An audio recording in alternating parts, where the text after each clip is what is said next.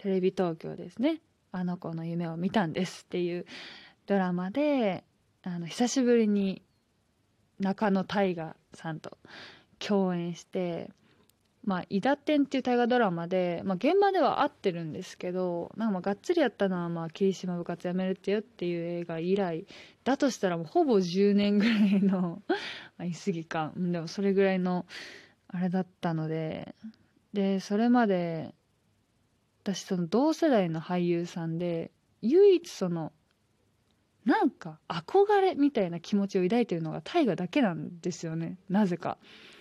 なんかその撮影当時から大河ってすごいなんか自分の中で特別枠にいて 何なのか分かんないけど憧れててでもどこに憧れてるってあんまり言えないんですけどなんかあのその当時はだから私が一番熱量がすごかったんですよね。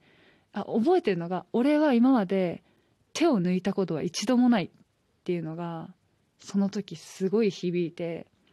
私まあ知ってる方もいるかもしれないですけどやる気なかったですから その好きで入った世界じゃないからそう熱量を持って仕事したことがそれまでなかったからうわっと思って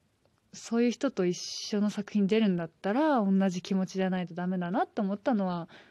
大河のその一言がきっかけだったからったそれでかな特別な存在みたいになったのがそうだから今回がっつり久しぶりに撮影はたった2日間だったんですけどすごいエモーショナルなシーンもあったりして私的にはもうめちゃくちゃ楽しかったですねこの作品は。これも私を食い止めてでご一緒した青久監督が脚本演出してくれたので超お気に入りの作品なので見逃した方は是非見てください。